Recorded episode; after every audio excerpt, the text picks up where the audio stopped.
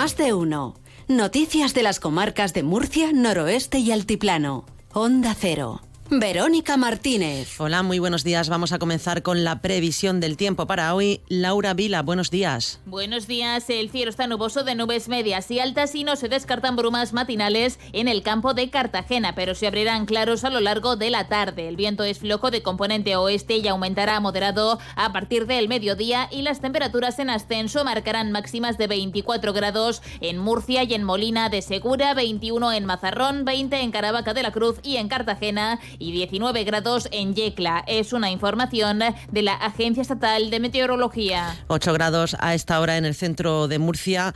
Complicaciones a esta hora dado que diversos tractores se desplazan hacia la ciudad de Murcia para realizar movilizaciones no autorizadas de agricultores y ganaderos. DGT, Patricia Arriaga, buenos días. ¿Qué tal? Muy buenos días. Pues mañana complicada en la red de carreteras de Murcia. A esta hora tráfico denso en varios puntos. En la RM15 a la altura de Mula, pero también en la A30 en la zona de Lo Jurado y Corbera en sentido Murcia Capital. También retención en la A7 prácticamente desde Cabezo de Torres hasta la Universidad en sentido Almería y en la A30 en el barrio de San Basilio y Espinardo en sentido norte. Precaución porque también van a encontrar muy densa a esta hora en Cartagena la A30 a la altura de La Rocha en sentido sur y la CT34 en Alumbres en ambos sentidos. Recordamos, previsión de manifestaciones agrícolas que van a condicionar el tráfico a lo largo del día, así que antes de emprender la marcha han de informarse de la evolución de las mismas en los canales habituales de la Dirección General de Tráfico. Nos contaba Patricia Arriaga desde la DGT que son cientos de tractores los que colapsan las autovías. A esta hora, agricultores y ganaderos de la región quieren realizar una tractorada en Murcia y se han organizado a través de grupos de WhatsApp y redes sociales. Se están desplazando desde distintos puntos de la región para realizar movilizaciones no autorizadas. Son ajenas a las que ha convocado las organizaciones agrarias COAG, UPA y ASAJA para el 21 de febrero. Las movilizaciones de hoy, como decíamos, no están autorizadas, pero sí apoyadas por Vox. Nos lo contaba el portavoz del grupo de Vox en la Asamblea Regional, Martínez Alpáñez. Vox en la región de Murcia apoya la marcha del próximo 6 de febrero convocada por agricultores. Estamos con los agricultores y con sus justas reivindicaciones. Las políticas impuestas por la Unión Europea están asfixiando, están acabando con nuestros sectores estratégicos. El gobierno de Pedro Sánchez se empeña en asfixiar a nuestros agricultores y el desarrollo rural, imponiendo esa perniciosa Agenda 2030.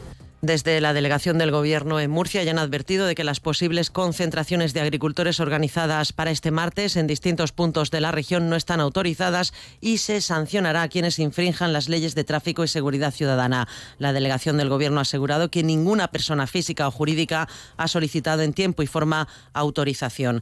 De esta forma, un dispositivo de Guardia Civil Policía Nacional, en coordinación con todas las policías locales cuyas localidades pudieran verse afectadas por posibles concentraciones, invasiones o cortes de carretera, velarán por la seguridad de los ciudadanos y el libre acceso a sus puestos de trabajo estudio, así como la libre circulación de mercancías y el ejercicio de todos sus derechos fundamentales. Este dispositivo de seguridad ha establecido su centro de coordinación a las 6 de la mañana en la comandancia de la Guardia Civil de la región de Murcia.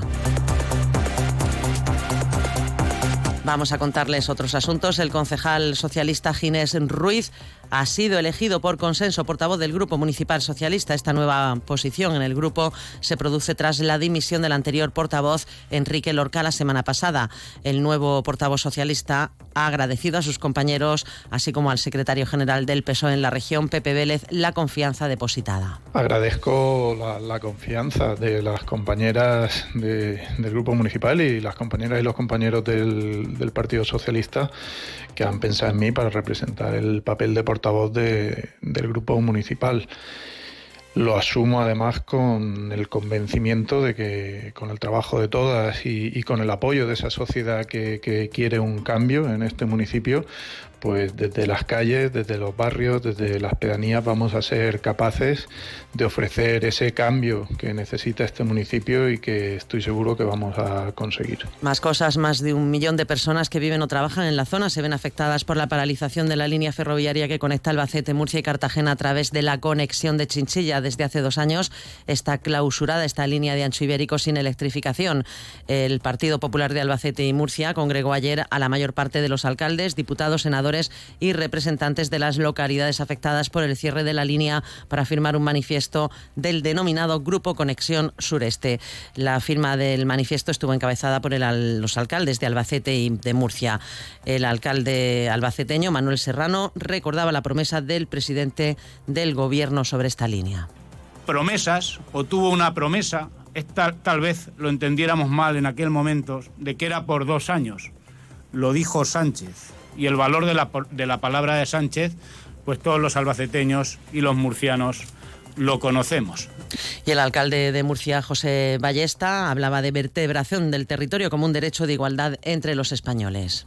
Hoy estamos aquí para reivindicar, eso sí, nuestros derechos básicos como españoles, para reclamar la justicia distributiva como ciudadanos comprometidos con los cientos, cientos de miles de personas que representamos.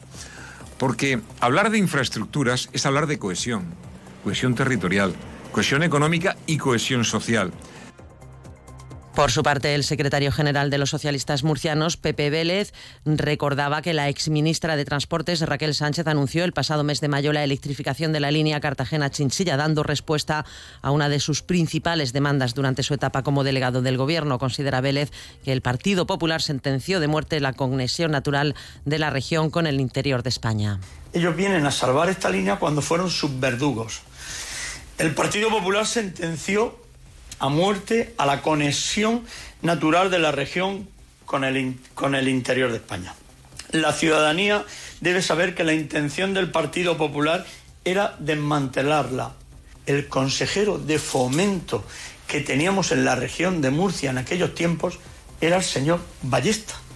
Y por otra parte, en sucesos, un vecino de Molina de Segura ha necesitado 100 puntos de sutura tras ser presuntamente agredido por dos jóvenes armados con un bate. Los dos han sido detenidos por la Policía Nacional. Se les investiga como autores de un delito de homicidio en grado de tentativa tras agredir violentamente con un bate a otro hombre cuando regresaba a su domicilio.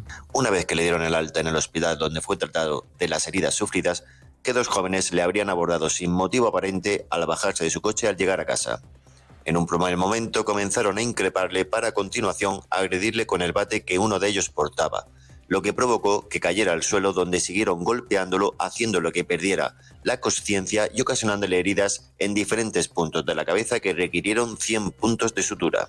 Por otra parte, la Sala Penal del Tribunal Supremo ha confirmado las condenas de hasta cinco años de cárcel a dos promotores inmobiliarios por estafar a varios ciudadanos extranjeros en la compra-venta de parcelas y viviendas en la urbanización El Trampolín de la pedanía murciana de Gea y Trullols en el año 2005. Además, los vecinos de los barrios de La Paz, La Fama y Vista Bella han podido conocer la oferta formativa y los recursos con los que cuenta el Servicio Municipal de Empleo del Ayuntamiento de Murcia. La Concejalía de Empleo la concejala Mercedes Bernabé ha explicado los temas que se trataban en esa reunión. En esta charla, además, hemos dado a conocer las medidas de conciliación y de apoyo a la formación con los que contamos en el Servicio de Empleo del Ayuntamiento de Murcia, que benefician a todos los ciudadanos del municipio, en especial a aquellos colectivos más vulnerables y con especiales dificultades de acceso al mercado laboral. Toda esta formación es gratuita y los desempleados que participan en estas acciones pueden percibir becas de transporte, de asistencia, así como otro tipo de ayudas económicas. Y más de 3.800 familias se beneficiaron en 2023 de ayudas económicas del Ayuntamiento de Murcia. Los datos los daba a conocer la concejala Pilar Torres. Enmarcado en el Plan de Atención a las Personas sin Hogar, el desarrollo de la atención especializada de personas con problemas de salud mental para fomentar los programas de inserción laboral y un protocolo específico de coordinación con el Servicio Emergencia Móvil de Atención Social. Por último, uno de nuestros grandes retos sería el desarrollo del plan de atención municipal a la soledad no deseada, tanto en jóvenes como en infancia, mayores, pacientes oncológicos. Lo importante es estar cerca de la ciudadanía. Continúa más de uno en Onda Cero. Buenos días.